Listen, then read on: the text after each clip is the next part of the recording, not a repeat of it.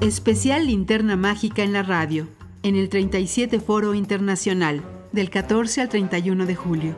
15 películas de reciente creación en Cineteca Nacional y varias sedes más. Escúchanos todos los días por el 1060 de amplitud modulada.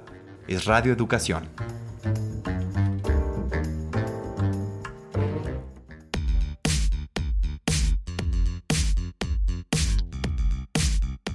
La idea de un lago, de Milagros Momentaler, basada en el libro fotográfico Pozo al Aire de Guadalupe Gaona.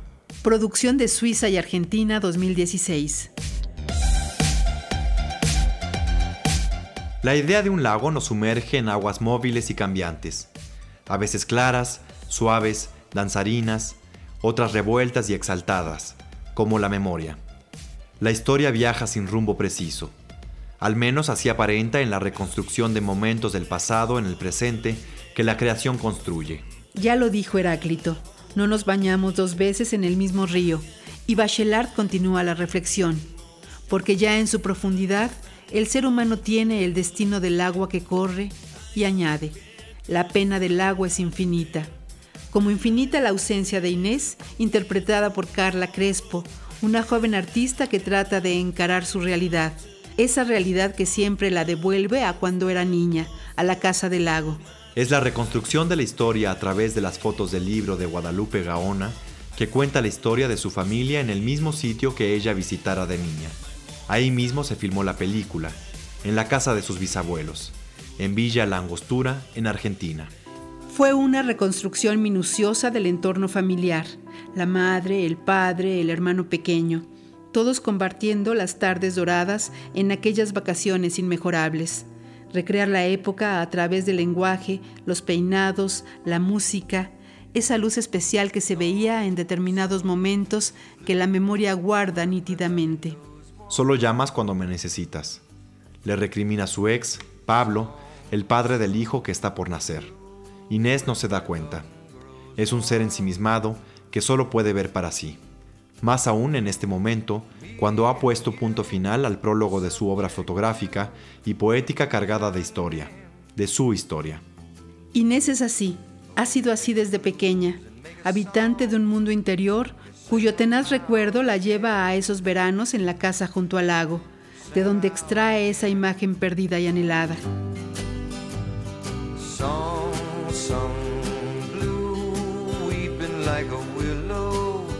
Ella tiene apenas tres años, junto a su padre que la sujeta de la mano. Trata de indagar más en esa imagen y se ayuda de continuos acercamientos en la computadora. Ahí está el joven, sonriente. Pocos días después, sería desaparecido por la dictadura que sucedió al golpe militar de Videla.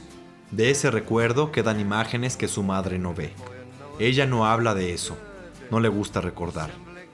Vive como mejor puede ocupándose de las flores de sus hijos.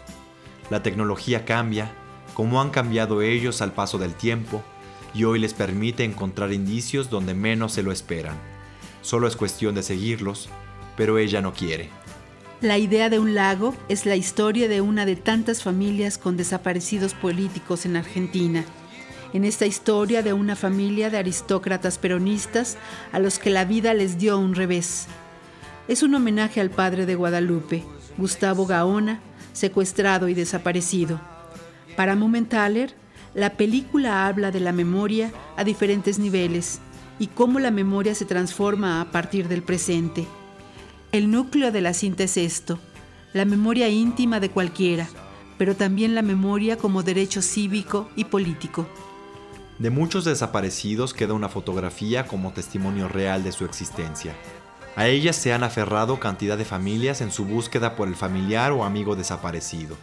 Se aferran a una foto y ahora también a las nuevas invenciones tecnológicas que permiten identificar a desaparecidos a través del ADN y a otras formas de investigaciones foráneas.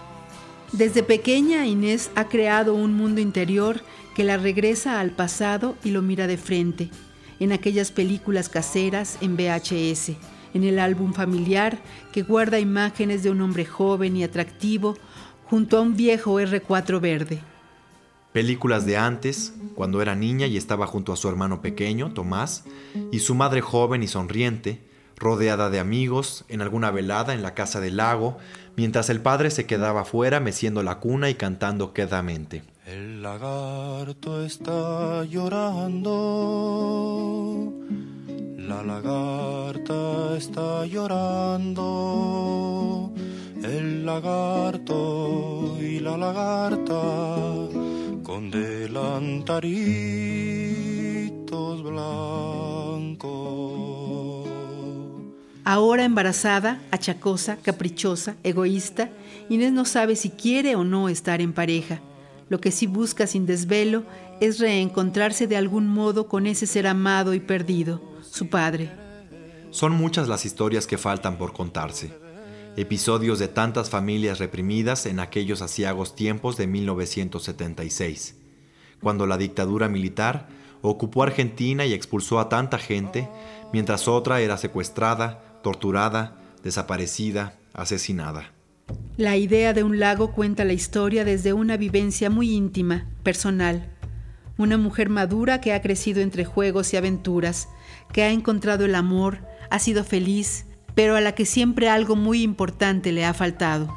Los muertos no enterrados habitan cual fantasmas de manera sutil y silenciosa. Ahí están.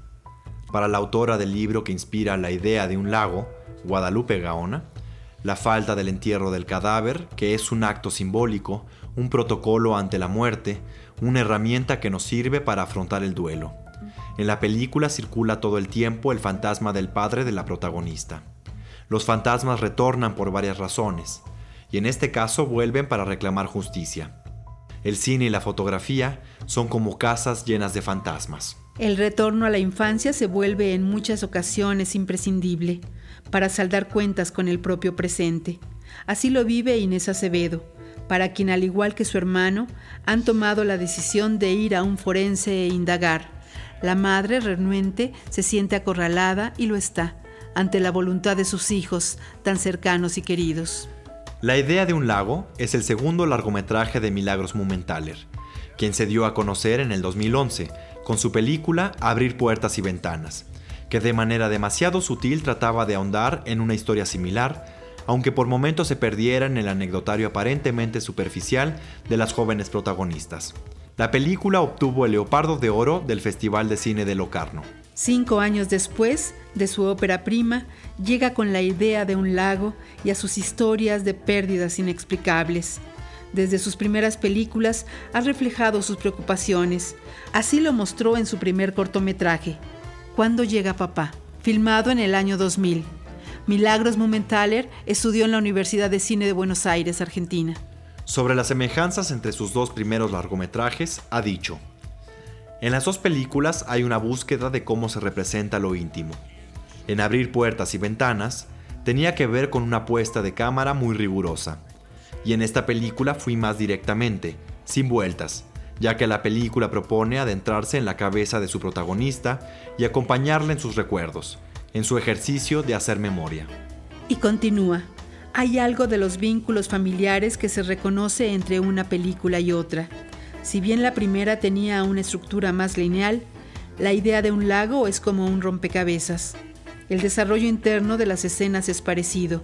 Las situaciones se abren y se cierran en cada escena dando siempre informaciones que tienen que ver con los vínculos o los estados emocionales. La idea de un lago se presenta en el 37 Foro Internacional de Cine. Los invitamos a que consulten cartelera y elijan su función en www.cinetecanacional.net.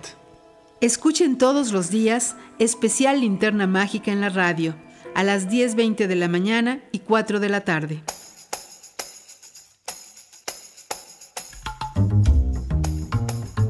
Especial Linterna Mágica en la radio, en el 37 Foro Internacional. Del 14 al 31 de julio en Cineteca Nacional y varias salas más en la Ciudad de México y en el interior de la República. En la realización de este programa participamos Alejandro Ramírez, Lucero Díaz, Elena Reina, Sonia Riquer y Fernando Álvarez Rebeil. Especial Linterna Mágica en la radio, en el 37 Foro Internacional es una producción de Cineteca Nacional y Radio Educación. Escúchanos todos los días por el 1060 de amplitud modulada. Es Radio Educación.